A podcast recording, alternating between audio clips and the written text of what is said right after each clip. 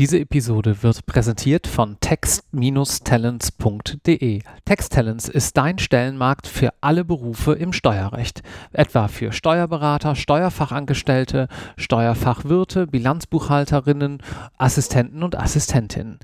Dabei liegt der gesamte Fokus auf diesen steuerrechtlichen Berufen. Das ist also nicht das Problem, dass du erst einmal in einem großen Stellenmarkt deine eigene Nische im Wust der vielen Stellenanzeigen finden musst. Stattdessen findest du eben viele steuerrechtliche Stellenanzeigen auf Tax Talents, dem Stellenmarkt für Steuerprofis. Schaut mal vorbei im Karriereratgeber auf Tax Talents oder blättert einfach mal eine der vielen Stellenanzeigen durch. Vielen herzlichen Dank an Texttalents für die Unterstützung von Irgendwas mit Steuern und hier nochmal für euch die URL tax-talents.de. Und nun viel Spaß mit der Folge.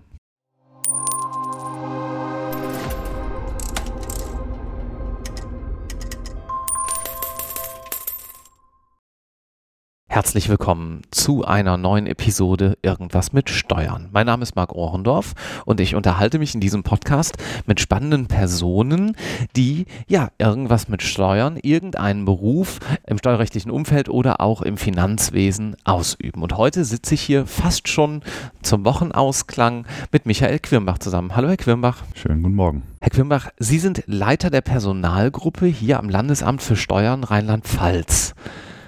Was machen Sie hier? Ich bin sozusagen auf Neudeutsch äh, der Head of Human Resources, so wird mhm. man es im Unternehmen nennen. Ich bin verantwortlich unter anderem auch fürs Personalrecruiting in sämtlichen Laufbahnen, die die Finanzverwaltung zu bieten hat, also sowohl der mittlere Dienst als auch der gehobene Dienst, letztlich auch der höhere Dienst. Der höhere Dienst ist das klassische Feld für die Juristen. Die Steuerverwaltung Rheinland-Pfalz besteht roundabout aus 7000 Personen, verteilt auf 22 Finanzämter. Die Mittelbehörde, da sitzen wir gerade, das ist das Landesamt für Steuern. Und äh, uns übergeordnet ist dann noch das Ministerium der Finanzen in Mainz. Mhm.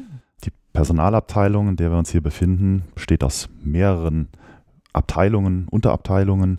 Eine ist ausgelagert in Edenkoben, in der schönen Pfalz, wo sich unsere Hochschule für Finanzen und die Landesfinanzschule befindet, also ein landeseigener Hochschulbetrieb, wo wir unseren Nachwuchs selbst ausbilden, während wir die Leute für den klassischen höheren Dienst, also die Juristinnen und Juristen, die gewinnen wir in der Regel alle extern und die werden dann zusammen mit dem Ministerium der Finanzen hier bei uns eingestellt. Mhm. Bevor wir da noch mal ein bisschen näher drauf eingehen und vielleicht dann mal so einen gesamten Überblick geben über diese verschiedenen Dienstarten beziehungsweise Einstufungen, kurz zu Ihrer Person. Äh, wo haben Sie studiert und äh, wie sind Sie dann hier hingekommen? Ja, ich äh, bin eigentlich zuerst hier hingekommen, bevor ich studiert habe. Okay. Ich habe von 1997 bis 2000 selber die, das Fachhochschulstudium in Edenkoben gemacht. Mhm. Bin also auch Diplom-Finanzwirt, habe also den gehobenen Dienst selbst absolviert, habe aber damals schon während des Studiums in Edenkoben gesagt, naja, ich könnte mir vorstellen, noch was anderes zu machen und bin dann nach Mainz gegangen und habe in Mainz Jura studiert. Was war ursprünglich Ihre Motivation, Diplom-Finanzwirt zu werden? Das ist eine sehr gute Frage, auf die es keine so richtig gute Antwort gibt. Mir ging es, glaube ich, genauso wie fast jedem Schulabgänger. Man weiß erstmal gar nicht so genau, was man machen soll. Mhm. Und jetzt bin ich auch schon so alt, dass es bei mir noch die Wehrpflicht gab, zwar so in den Endzügen, aber ich habe mich darauf verlassen, dass ich sowieso noch ein Jahr länger Zeit habe, ähm, was dann zwar auch eingetreten ist, aber meine Eltern haben mir doch nahegelegt zu sagen, such dir mal ein Betätigungsfeld, wer weiß, was so passiert, vielleicht wirst du auch nicht eingezogen. Und so habe ich das auch getan. Und jetzt komme ich aus einer Beamtenfamilie. Meine Großväter waren beide bei der Eisenbahn. Mhm. Meine Eltern sind beide Finanzbeamte und ich habe dann mal eine Bewerbung zum Finanzamt geschickt. Das lag nahe sozusagen. Das war, lag nahe. Es war jetzt auch vielleicht im ersten Moment noch nicht die, die innerste Überzeugung, aber es war mal ein erster Versuch. Mhm. Und es kam dann, wie es kommen musste. Ich wurde eingeladen, Vorstellungsgespräch war erfolgreich und zwei Tage später durfte ich dann den Wehrdienst antreten. Mhm. Und in der Zeit habe ich mir, äh, mich ehrlich gesagt genauer mit dem befasst, was man hier eigentlich macht. und bin dazu gekommen, dass das wohl eine sehr gute Idee war, diese Wahl zu treffen und habe danach eben die das Hochschulstudium hier begonnen, die Ausbildung drei Jahre. Das äh, hat mich deswegen so überzeugt, weil es so eine Mischung aus Theorie und Praxis ist. Also sind ungefähr die Hälfte der drei Jahre an der Fachhochschule und die Hälfte in den, im Finanzamt und werden praktisch ausgebildet. Würde man das heute duales, Studium. duales Studium nennen, ja, oder? Das hm. hieß es damals schon und okay. äh, das war zum damaligen Zeitpunkt war es eher selten. Heute bieten das ja sehr viele an, auch hm. in der äh, Wirtschaft. Aber das war für mich sehr überzeugend. Die Uni hat mich äh, in, vor dem Abitur eher abgeschreckt. Mhm. Wie jeder glaube ich, äh, waren wir auch an Berufsinformationstagen mal an Universitäten. Ich konnte mir damals vorstellen, BWL zu machen oder auch Jura, habe mir dann Vorlesungen angehört und habe festgestellt, mh, hm, um Gottes Willen. Mhm, okay. Aber das hat sich dann innerhalb dieser drei Jahre auch geändert. Ich bin während meiner Zeit in der Finanzverwaltung nochmal privat an Unis gefahren, habe mir nochmal Jura-Vorlesungen angehört und habe festgestellt, weil wir natürlich in der Fachhochschule da sehr viel auch mit Steuerrecht zu tun haben, also auch juristische Techniken schon lernen, mit Gesetzen umgehen lernen, fiel es mir plötzlich viel leichter, dem zu folgen. Mhm. Und ich erinnere mich noch recht genau, dass ich mich da in eine Übung gesetzt habe an der Uni Mainz und es ging, glaube ich, um die Rückabwicklung im Dreiecksverhältnis. Das ist ja nicht so unbedingt das Einfachste, was man so im, ja. äh, im Zivilrecht macht. Und ich habe festgestellt, dass ich das als äh, Neuling mindestens genauso gut verstanden habe, wie die, die da schon drei Semester gesessen haben. Okay. Und das war für mich so eine Initialzündung und habe gesagt, ich versuch's. Und ich bin dann sehr schnell, nachdem ich das Diplom hier abgeschlossen hatte, ich war dann drei Monate Sachbearbeiter im Finanzamt und bin dann, habe mich beurlauben lassen das ging damals, das geht auch heute noch. Mhm. Bin also in so einem schwebenden Probebeamtenverhältnis gewesen. Wenn also irgendwas gewesen wäre, gesundheitlich oder ja. sonst wie, hätte ich auch wieder im gehobenen Dienst einsteigen ja. können. Ich bin dann studieren gegangen, habe da meinen Abschluss in Mainz gemacht und ja, stand dann vor der Wahl, was tun. Lassen Sie mich da noch ganz kurz einhaken, bevor wir zu dieser Wahl zurückkommen. Ich finde zwei Punkte ganz spannend, die ich so auch noch in äh, sämtlichen Podcasts, die ich hier so gemacht habe, noch nicht gehört habe. Der erste ist dieser Punkt, dass Sie sagen, naja, ich hatte eigentlich als eines von mehreren Themen mit Jura zu tun, fand es aber faszinierend, mhm. konnte mir das vorher aber überhaupt nicht vorstellen. Mhm. Was würden Sie sagen, was hat da so den, den Schalter umgelegt? War das einfach, dass Sie ein bisschen tiefer im Thema drin waren? Waren das die richtigen Persönlichkeiten, die das vielleicht auch präsentiert haben, von denen Sie besser lernen konnten, als vielleicht Sie das früher mal gedacht hätten oder als von den Personen, die Sie da gesehen haben? War das vielleicht einfach das fortgeschrittenere Alter, dass Sie ein bisschen weiter waren im Leben? Worauf, woran würden Sie das festmachen? Ja, ich glaube, es ist eine Kombination aus zwei Dingen gewesen. Der Hauptgrund dürfte tatsächlich das Alter gewesen sein. Mhm. Also diese drei Jahre mehr Lebenserfahrung und vielleicht noch andere Menschen, andere Situationen kennengelernt. Auch eine gewisse persönliche Reife, die sich da fortentwickelt hat, haben mir das deutlich erleichtert.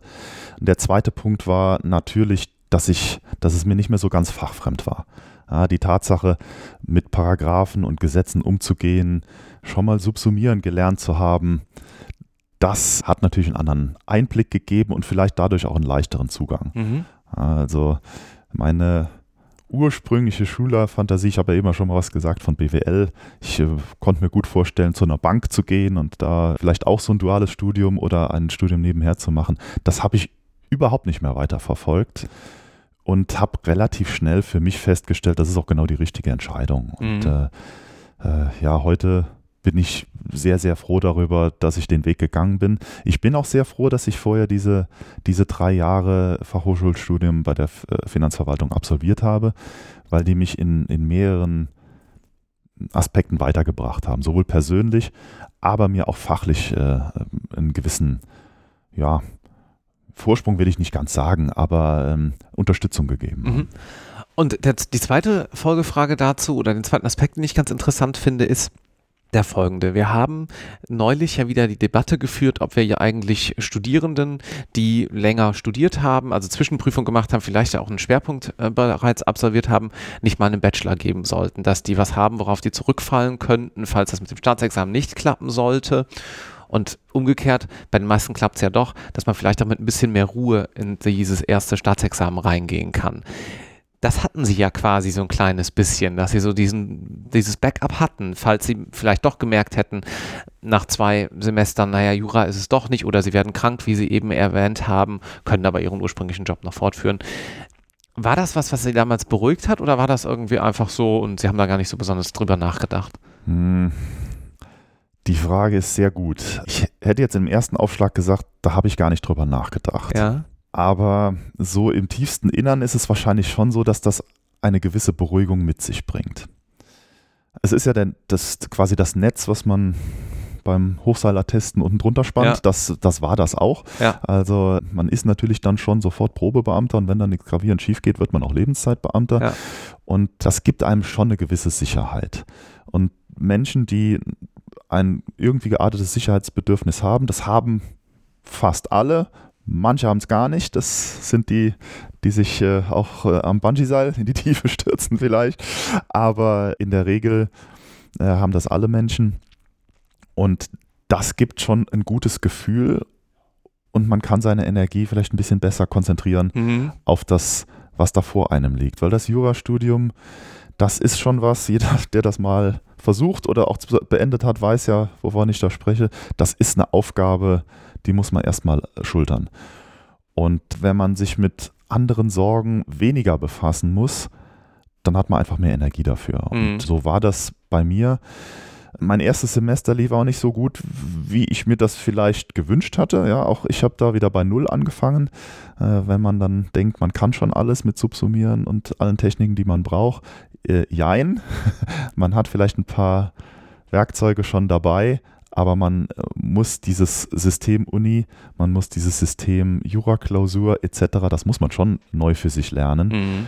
Und mir hat aber unheimlich geholfen, die, die Disziplin und die Erfordernis des Lernens, was ich an der Fachhochschule mitbekommen habe. Ja, auch da ist zwar etwas, man wird etwas mehr an die Hand genommen, der Stoff ist trotzdem viel, und qualitativ hochwertig. Und man muss große Eigeninitiative mitentwickeln und auch einfach Lust haben auf das, was da vor einem liegt. Mhm. Das ist äh, manchmal hart, manchmal muss man sich durchbeißen, aber das braucht man im Jurastudium ja auch. Und das hat mir, glaube ich, sehr, sehr viel geholfen. Mhm. Und dadurch konnte ich mich sehr gut fokussieren und habe das Jurastudium dann auch mit Freude, aber auch zügig durchgezogen. Mhm. Gut, dann waren Sie fertig. Mhm. Hatten Sie dann Überlegungen, ob Sie Referendariat machen oder war das klar, dass Sie das dann auch noch machen? Nein, das war klar. Ja, okay. Ja, ja. Und das haben Sie dann wo gemacht? Das habe ich hier in Koblenz gemacht. Mhm. Ich bin Koblenzer, also mhm. so ein echter Schengel. und ich hatte es dann wieder hierhin zurückgezogen. Und ja, das habe ich hier an verschiedenen Stationen im Raum Koblenz absolviert. Und dann war auch klar, es wird wieder irgendwas mit Finanzen werden? Nein, das war nicht so klar. Okay. Ich habe während der Anwaltsstation gemerkt, dass, das, dass das, der Anwaltsberuf für mich vielleicht nicht die erste Wahl ist. Warum? Ja, wahrscheinlich, weil ich Beamten geprägt bin mhm. und ich in der Anwaltsstation doch gelernt habe, die Mandanteninteressen sind noch ein bisschen wichtiger als das, was das innere Judiz vielleicht ähm, mhm. manchmal mitbringt. Und das heißt äh, nicht, dass ich das nicht auch vereinbaren konnte, aber ich habe mich nicht ganz so wohl gefühlt als Mensch mm, wie vorher. Mhm. Von daher war für mich eher so die Option Staatsdienst im weitesten Sinne. Ich habe mich auch bei der Justiz beworben. Ich hätte da auch hingehen können. Also da hatte ich äh, auch eine Zusage. Mhm. Das würde ja dafür sprechen, dass Sie sagen, naja, es kommt Ihnen so wirklich eher noch auf die Objektivität als die subjektive, subjektive Idee von Recht an. Ne? Ja, ja, schon. Ja, also aha. das äh, Wahrscheinlich bin ich da auch genetisch ein bisschen vorbelastet. War für mich immer etwas, was, was vielleicht manche Menschen, die anfangen, Jura zu studieren, äh, fragt man immer, warum machst du das? Ja, ich will mich für die Gerechtigkeit mhm. einsetzen. Das habe ich zwar nie gesagt, aber von, den, äh, von der inneren Veranlagung kommt man dem beim Staatsdienst wahrscheinlich am nächsten, weil die Gesetze äh, sind, ich sage immer, in äh, Buchstaben gegossener, gesunder Menschenverstand. Mhm. Jedenfalls ganz, ganz, ganz überwiegend. Wenn es gut geht, ja. Ja, wenn es gut geht. Und da kann man sich schon mal sicher sein, dass man grundsätzlich mal äh, auf der guten Seite der Macht steht. Ja. Und deswegen war das für mich ähm, die Option meines Berufswegs. Mhm. Ich habe lange gezögert, ob ich wieder zurückkehre in die Steuerverwaltung. Es war auch keineswegs sicher. Also nur wenn man vorher hier gewesen ist, heißt das noch lange nicht, dass man Freibrief hat, okay. nachher auch mhm. mhm. im höheren Dienst anzufangen. Man wird natürlich dann eher auch fürs Assessment Center eingeladen. Die Steuerverwaltung Rheinland-Pfalz stellt gegenwärtig etwa so 10 bis 12 Personen im höheren Dienst ein. Mhm. Das sind nicht nur Juristen, das können auch Menschen sein äh, mit einem wirtschaftswissenschaftlichen mhm. Studium. Allerdings, ich würde sagen, zu 90, gut 90 Prozent oder noch mehr bevorzugen wir die Juristerei. 10 bis äh, 12 Personen in welchem Zeitraum? Im oder Jahr. Im Jahr. Im Jahr. Mhm, okay. Gegenwärtig. Also ja. damals waren es ein bisschen weniger. Das ja. hängt auch immer davon von der Personalentwicklung und vom mhm. Bedarf ab. Und von daher war mir, war das für mich auf jeden Fall eine Option, mhm. mich zu bewerben. Mhm. Ich hatte auch das Gefühl, naja, ich weiß ja, worauf ich mich einlasse. Ich versuche es auf jeden Fall mal. Mhm das war der Grund für die Bewerbung. Im Nachhinein muss ich sagen, die Tätigkeit im höheren Dienst hat mit der, die ich vorher gelernt habe, überhaupt nichts zu tun. Okay. Ja. Mhm. Also ich kenne natürlich die Infrastruktur hier, ich weiß, wie ein Finanzamt funktioniert, das wusste ich schon, aber inhaltlich ähm, habe ich genauso bei Null angefangen wie mhm. jeder andere, der vorher von der Finanzverwaltung wenig Berührungspunkte mhm. Jetzt haben Sie ein Wort genannt, da stellen sich manchen Zuhörenden vielleicht die Nackenhaare auf. Assessment Center. Das ist meistens ja gar nicht so schlimm, aber ich glaube, wir könnten die Gelegenheit nutzen, um da mal so ein bisschen äh, vielleicht Abläufe zu schildern. Ich weiß nicht, wie, inwieweit Sie da drin stecken, aber Sie haben es ja immerhin auch durchlaufen. Zwei Fragen also dazu ganz konkret. Wen betrifft ein Assessment Center? Welche Laufbahnen? Wir haben ja schon die verschiedenen Abstufungen gehört. Und wie muss man sich dann so einen Prozess da vorstellen? Mhm. Ja, ich stecke da sogar ziemlich tief drin, weil im Assessment Center für den höheren Dienst bin ich immer live dabei mhm. als Leiter der Personalabteilung. Ich fange mal mit dem an. Das ist ein persönliches Gespräch, so wie wir jetzt hier auch sitzen. Mhm. Da sitzen neben mir auf der Auswahlseite noch drei bis vier andere Personen, unter anderem jemand aus dem Personalbereich des Ministeriums, der Präsident des Landesamtes ist re regelmäßig dabei, dann natürlich jemand von der Personalvertretung, ich sage mal so vier, fünf Leute sitzen mhm. einem da gegenüber. Und wir, den Herrn Schuler haben Sie ja eben schon kennengelernt, das ist unser Recruiter für den höheren Dienst. Mhm. Der macht vorher mit den Leuten so ein kleines Kennenlerngespräch. Man kann also auch die Steuerverwaltung kennenlernen über das sogenannte Insights. Das ist ein Videoformat, kann man sich beim Herrn Schuler anmelden und ganz zwanglos sich mal informieren, mhm. ins Gespräch kommen. Ich nenne es mal gegenseitiges Beschnuppern. Mhm. Ja. Und danach kann man dann auch äh, entscheiden, naja, ist das interessant für mich? Und das Assessment Center findet normalerweise live statt. In der Corona-Pandemie haben wir es umgestellt auf ein Videoformat. Das haben wir jetzt bis das letzte Assessment Center war gerade letzte Woche. So, bislang haben wir es noch beibehalten. Mhm. Wir wollen aber wieder in die persönlichen Kontakt kommen. Mhm. Das ist einfach noch ein bisschen besser. Mhm. Das besteht aus einem etwa einstündigen Gespräch. Kann mal ein bisschen länger dauern, je nachdem, was die Kandidaten so von sich preisgeben. Und äh, hat so mehrere Abschnitte.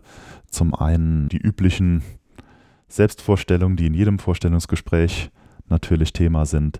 Äh, dann wünschen wir uns auch so einen kleinen eigenen Vortrag. Das Thema kriegt man vorher mitgeteilt. Mhm.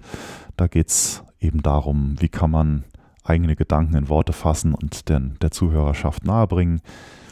Dann gibt es so ein kleines Rollenspiel, das machen wir gerne mal.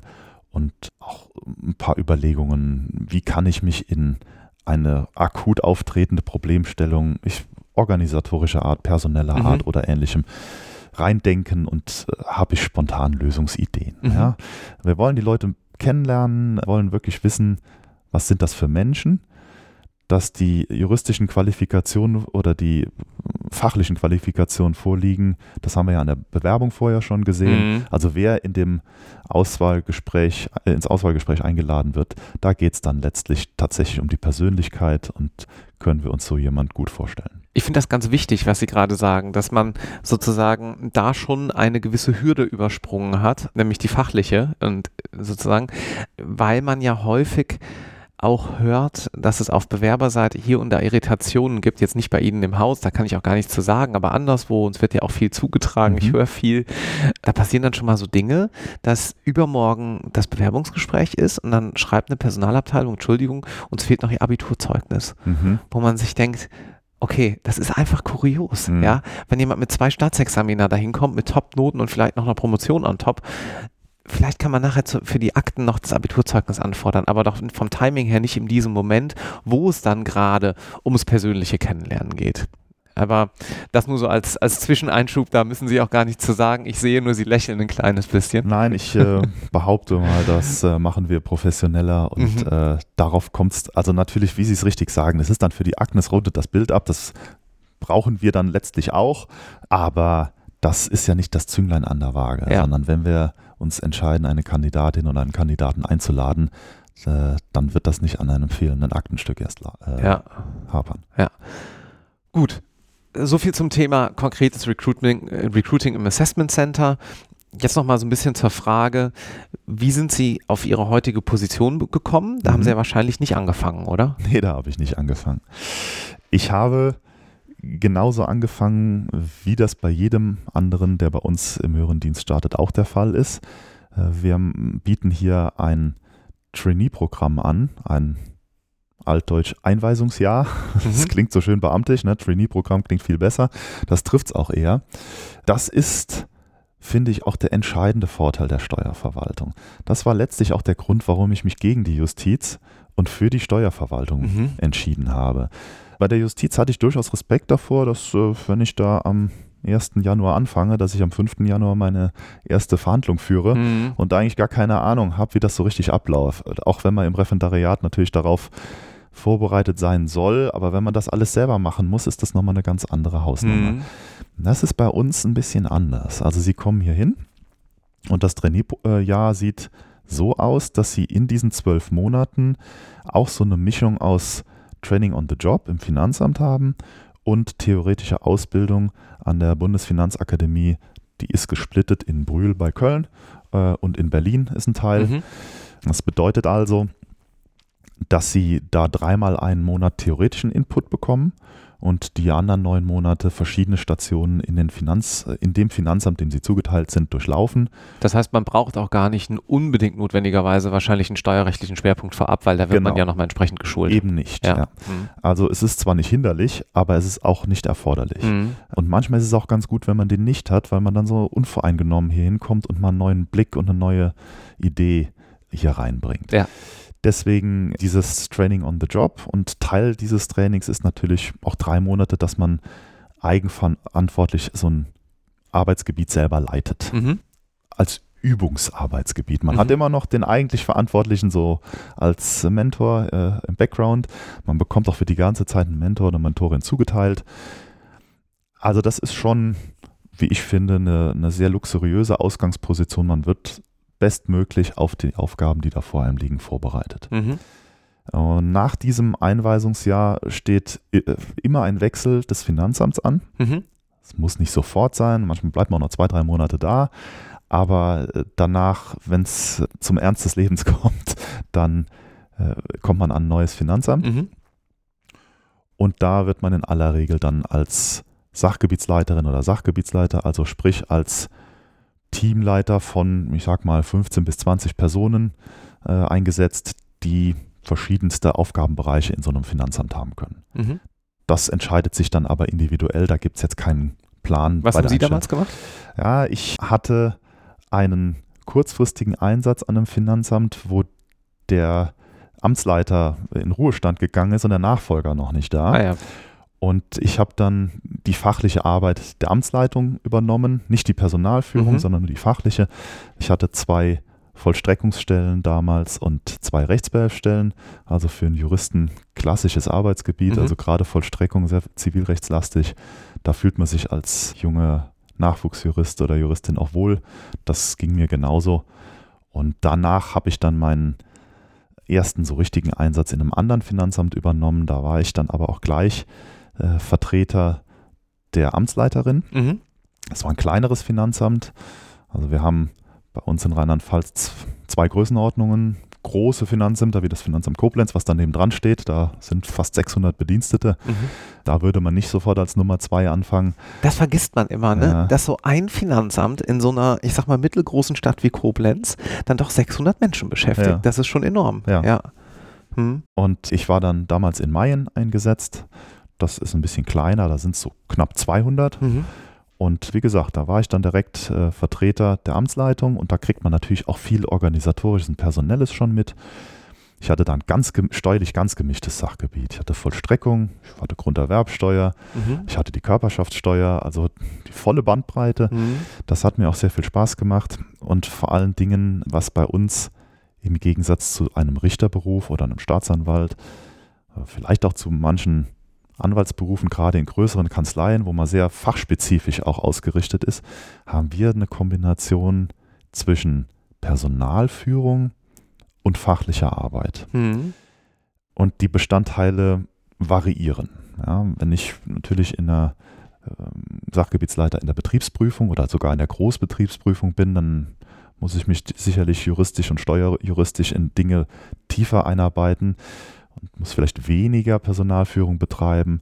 Wenn ich ganz viele Mitarbeiterinnen und Mitarbeiter habe, dann ist das vielleicht ein größerer Part. Mhm. Das ändert sich aber von Stelle zu Stelle, das ändert sich auch im Laufe des Berufslebens und das macht die Sache nach meiner Meinung ganz besonders spannend. Mhm. Deswegen, ich hatte es eben im Vorgespräch zum Assessment Center schon mal gesagt, suchen wir eben auch Persönlichkeiten. Mhm. Ja, es, ist, es hilft nicht dauerhaft, wenn man der beste Steuerjurist Deutschlands ist, dann wird man, glaube ich, nicht ganz glücklich in dieser Position. Man sagt ja auch gerade Steuernrechtlern schon mal so ein kleines bisschen sowas nach, dass man da vielleicht nicht nur in seine steuerfachlichen Kompetenzen investieren sollte. Formulieren wir es mal vorsichtig. Mhm. Ja, mhm. okay, interessant. Ja. ja. Also wir suchen offene, aufgeschlossene Menschen, die auch neugierig sind, äh, Dinge auszuprobieren, auch die, von denen sie selber vielleicht noch keine Erfahrung sammeln konnten wir haben so viele verschiedene Arbeitsgebiete in der Steuerverwaltung, sei es ich habe es gerade schon mal angesprochen, Betriebsprüfungen, die Steuerfahndung gibt es bei uns. Da sind also auch Leute mit strafrechtlichem Hintergrund mhm. äh, sehr wichtig mhm. und sehr willkommen. Wir haben aber auch alle möglichen Steuerrechtsgebiete, aber natürlich auch Personal und Organisation. Das in der größeren Ausprägung eher hier bei uns in der Mittelbehörde. Wir, mhm. haben, wir sitzen ja hier in der Personalabteilung, ganzes zwei Stockwerke voll Personalarbeit. Oben drüber äh, ist die Organisation, die auch ganz, ganz viele Dinge fürs ganze Land regelt. Und dann haben wir natürlich noch als Oberbehörde das Ministerium der Finanzen, die dann ja auch nochmal so gegliedert sind. Also mhm. da kann man dann, wenn man da ist, zum Teil an Gesetzgebungsverfahren mitwirken. Da geht es dann nicht nur um das Steuerfachliche, sondern auch um das Verfahrensrecht, um bundesweite Abstimmungen etc. Also mhm. wenn man aufgeschlossen ist, kann man hier den eigenen Fähigkeiten entsprechend schon so seine, seine Berufung finden. Was war denn Ihre Motivation oder wie kam das, dass Sie dann jetzt in Ihrer jetzigen Position gelandet sind, dass Sie gesagt haben, ja, Personalthemen finde ich auch spannend, ähm, da würde ich mich gerne näher mit beschäftigen? Das war Zufall. Okay. Ich habe ja eben schon mal gesagt, meine Eltern waren auch Finanzbeamte und mein Vater war Großbetriebsprüfer. Und das war meine Vorstellung, dass ich da mal mhm. ein Team anleite, Sachgebietsleiter da werde. Ich war sehr steuerfachlich geprägt. Ich habe das auch gerne gemacht. Und das war so meine grobe Vorstellung, als ich hier angefangen habe. Und dann kam nach diesem, nach ungefähr zwei Jahren Ersteinsatz in dem Finanzamt, der Anruf von dem damals hier neuen Oberfinanzpräsidenten, der einen persönlichen Referenten suchte. Mhm. Und der hat mich angerufen und seine Auswahl fiel auf mich, weil ich nicht aus dem Hause war, aber einen steuerrechtlichen Background hatte. Das hatte er sich so vorgestellt. Und so kam ich überhaupt hierhin und habe das dann gut dreieinhalb Jahre gemacht. Und dann war ich aber immer noch nicht in P, sondern habe ich unten, der persönliche Referent hat hier im Hause auch das Justiziariat. Mhm. Das, das Justiziariat des Landesamtes behandelt alle rechtlichen Streitigkeiten, die nichts mit Steuerrecht zu tun haben. Mhm. Das war für einen Juristen ein Traumjob. das kann ich nicht anders sagen. Es war auch ein tolles Team. Ich habe das sehr gerne gemacht und habe so natürlich auch viele Einblicke in andere Dinge bekommen. Mhm. Sprich, wie funktioniert ein Ministerium? Was gibt es sonst noch neben dem eigentlichen steuerrechtlichen? Und dann kam der nächste Zufall ins Spiel. Einer der Personalreferenten hier im Hause hat die Leitung eines Finanzamts übernommen und die Stelle war frei. Mhm. Und dann suchte man jemanden und die damalige Leiterin der Personalabteilung kam dann auf mich zu und sagte, was hältst du denn davon? Wäre das was für dich? Mhm. Dann habe ich mich darauf beworben und wurde in der Auswahl auch berücksichtigt und so bin ich Personalreferent hier in dieser Gruppe Mhm. geworden. Mhm. Und dass ich dann hier die Leitung übernommen habe, also ich war jetzt, ich weiß es gar nicht so genau, sechs, sieben, acht Jahre Personalreferent und die Leiterin der Personalgruppe ist jetzt in ein Ministerium nach Mainz gewechselt. Und jetzt war die Stelle hier zu besetzen und dann fiel die Wahl letztlich auf mich. Mhm. Okay. Äh, so bin ich hier hingekommen. Als ich angefangen habe, wäre das Letzte, was mir in den Sinn gekommen wäre, Gruppenleiter Personal zu werden. Ganz ja, sicher. Ja, ja. Also, und ich habe es nie bereut. Ähm, wie, wie gesagt, dazwischen sind auch immer Phasen, wo man Dinge tut, die man vielleicht nicht unbedingt dauerhaft machen möchte, aber das gehört auch dazu. Mhm. Also ich habe die Erfahrung gemacht, dass gerade die hohen Hürden und die Schwierigkeiten, die einem in jedem Berufsleben passieren, dass die einen qualifizieren eben für die nächste Stufe. Mhm. Und das war in meiner Berufsvita genauso. Mhm. Lassen Sie uns abschließend noch ganz kurz über Geld reden. Mhm. Ähm, ich glaube, da kommt man nicht drum Da herum. kommt man nicht drum herum. Und zwar nicht nur hinsichtlich des höheren Dienstes, sondern vielleicht, vielleicht auch bezüglich des mittleren und des gehobenen Dienstes. Wie sehen da so ungefähr die Gehaltsstrukturen aus? Man kann sich die Details dann ja mal kurz selber Mhm. ergoogeln, aber dass wir mal so einen ganz kurzen Abriss geben, vielleicht auch für diejenigen, die sich jetzt noch vielleicht sogar in der Schule, aber Mhm. darüber hinaus vielleicht in den ersten Zügen eines Studiums befinden, die dann sich das auch ein bisschen besser vorstellen können. Mhm. Ich fange mal vielleicht mal mit dem mittleren Dienst an. Mhm. Der mittlere Dienst ist ein Ausbildungsberuf, äh, richtet sich an den klassischen Realschüler oder Realschülerin, also mittlere Reife ist die Bildungsvoraussetzung. Wir haben mittlerweile aber auch relativ viele Abiturienten, die vielleicht mit ihrem Abi-Schnitt nicht so ganz erfolgreich waren, Studium nicht äh, in Betracht ziehen, die machen auch schon mal eine Ausbildung. Mhm. Es gibt dann auch immer noch Aufstiegsmöglichkeiten. Der mittlere Dienst, den bilden wir selber auch aus an der Landesfinanzschule in Edenkoben. Zwei Jahre dauert die Ausbildung. Funktioniert genauso, wie ich es eben beschrieben habe. Training on the Job, also Hälfte da, Hälfte im Finanzamt. Und das Einstiegsgehalt äh, ist damit A6 Mhm. Landesbesoldung Rheinland-Pfalz. Ich sage es immer gleich dazu, weil das in jedem Bundesland mittlerweile ein bisschen unterschiedlich ist. Die Gehaltstabellen, wie Sie gerade richtig gesagt haben, findet man aber über Google ganz leicht. Das geht dann bis zu A9 bzw. A9 mit einer Zulage. Das hängt dann am Schluss von der Tätigkeit ab. Also die, die Top-Jobs in diesem Bereich, das sind dann sogenannte Sachbearbeiter. Das sind dann schon besonders qualifizierte Menschen. Ist aber für jeden durchaus erreichbar. Beförderungen hängen natürlich von der eigenen Eignung, Leistung und Befähigung ab, also sprich von den Beurteilungen, die wir regelmäßig machen. Ansonsten ist dieses Besoldungssystem auch mit Erfahrungsstufen ausgestattet, Mhm. aber auch das sieht man in diesen Besoldungstabellen. Die nächsthöhere Einstiegsstufe ist äh, der gehobene Dienst. Das äh, habe ich eben schon mal gesagt. Voraussetzung ist äh, Fachhochschulreife, wird an unserer eigenen Fachhochschule ausgebildet. Da fängt man mit A9 an und das Spitzenamt ist dort die A13. Und im höheren Dienst ist diese A13 das Einstiegsamt. Mhm. Ja, und nach oben ist es jetzt ein bisschen relativ. Ja, ich sag mal, regelmäßig geht es bis A16. A16 ist also meine Position zum Beispiel oder der Leiter von so einem großen Finanzamt. Mhm. Es gibt dann auch die ganz großen Finanzämter, da gibt es noch eine Zulage. Mhm. Die berühmt-berüchtigte B-Besoldung, die findet man hier im Landesamt nur an zwei bis drei Stellen. Mhm. Unser Präsident und ich glaube drei äh, Gruppenleitungen haben die inne. Ansonsten ist das eher was, was im Ministerium zu erreichen Mhm. ist. Das sind aber ja absolute Spitzenbeamte. Mhm. Geldmäßig muss das jeder selber mal nachschlagen, wie viel das ist. Also man kommt gut über die Runden, das kann ich glaube ich sagen. Vielleicht muss man da zwei Ergänzungen machen. Was ich häufig in Diskussionen höre, das eine ist, die Abzüge sind natürlich andere, als wenn man Ja. einfach in einem privatwirtschaftlichen Ja. Unternehmen arbeitet. Ne? Ja. Und die Altersvorsorge ist, äh, um die, sagen, anders formuliert, um diese Altersvorsorge zu erreichen, müsste man in der Wirtschaft schon ganz schön viel selber auch vorsorgen. Ja, das ist ein großes, ein großes Thema und da muss man sich bewusst sein, was man mit was vergleicht. Sie Mhm. können nicht ein Angestelltenverhältnis als Anwalt aber auch selbstständige Einkünfte, Mhm. müssen ja selber ihre Altersvorsorge und Absicherung finanzieren. Das können sie nicht mit dem Beamtenverhältnis vergleichen.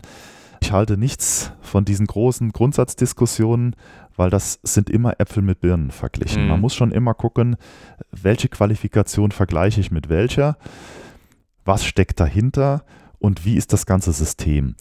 Also, ich sag mal so, für das, was mein Bruttogehalt hier ausmacht, äh, würde ich in keiner Kanzlei anfangen wollen. Mhm. Das äh, geht nicht. Wir haben natürlich keine Arbeitslosenversicherung, wir haben keine Rentenversicherung, weil das alles staatlich abgesichert Mhm. ist. Deswegen sind diese Abzüge vom Bruttolohn weniger. Mhm. Das ist aber nicht die Steuer. Also die Lohnsteuer bezahlt ein Finanzamt äh, genauso hoch wie jeder andere Bedienstete auf diesem Planeten, in, nein, in Deutschland auch. Das wäre ja auch kurios, wenn nicht gerade Ja, in der das- Finanzverwaltung Das, äh, das glauben Sie gar nicht, wie oft äh, wir, die mit Vorurteilen zu kämpfen haben, der Finanzbeamte bezahlt ja gar keine Steuern. Ach, interessant. Oder der Beamte als solche zahlt ja, Ja. keine Steuern. Nein, es geht um die Sozialabgaben. Mhm. Und wir haben ja ein System, dass wir zur Hälfte beihilfeberechtigt sind, sprich der Staat übernimmt eventuelle Krankheitskosten und zur Hälfte ist man privat versichert. Mhm. Da kümmert man sich eben selbst drum. Heißt, dass diese Krankenversicherungsbeiträge, die ja einen enormen Anteil äh, vom Bruttolohn auffressen und die, die Rentenversicherung etc., die Abzüge hat man eben nicht Mhm. sodass man als Beamter deutlich mehr netto vom Brutto hat. Und äh, um jetzt auf die Altersvorsorge zu kommen, das ist äh, letztlich der Deal, den man hier eingeht. Ja, der, der Bruttolohn und vielleicht auch in manchen Bereichen die Nettobesoldung ist ein bisschen niedriger als in einer vergleichbaren Beschäftigung in der freien Wirtschaft. Aber man hat auch eine, durch den Pensionsanspruch, eine verhältnismäßig hohe Ruhestandsbezug hinterher. Mhm. Um diesen zu erreichen, müsste man in der äh, freien Wirtschaft oder aus dem eigenen Kapital ganz anders noch privat vorsorgen. Deswegen ist das letztlich schon ein Deal auf Lebenszeit, so muss man das sagen. Das ist zwar nicht so ganz starr, natürlich kann man immer zwischendrin wechseln, aber man erkauft sich das eine mit dem anderen. Mhm. Und die Diskussionen sind immer sehr emotional, natürlich auch hausintern. Ja. Mhm. Die Beamten dann sagen, naja, aber da draußen verdienen die so und so viel. Das sind verschiedene Dinge. Man, man muss da ganz vorsichtig sein und darf da nicht Äpfel mit Birnen Mhm. vergleichen. Herr Kümbach, vielen Dank. Das war ein nicht wilder, das war ein sehr ruhiger und besonnener Ritt durch viele spannende Themen und danke, dass Sie den Zuhörenden hier so gute Einblicke gewährt haben. Ich bedanke mich auch. Es hat mir auch sehr viel Spaß gemacht und ich habe auch viel gelernt. und äh, es freut mich, dass es Ihnen gut gefallen hat. Herzlichen Dank. Danke, tschüss. Tschüss.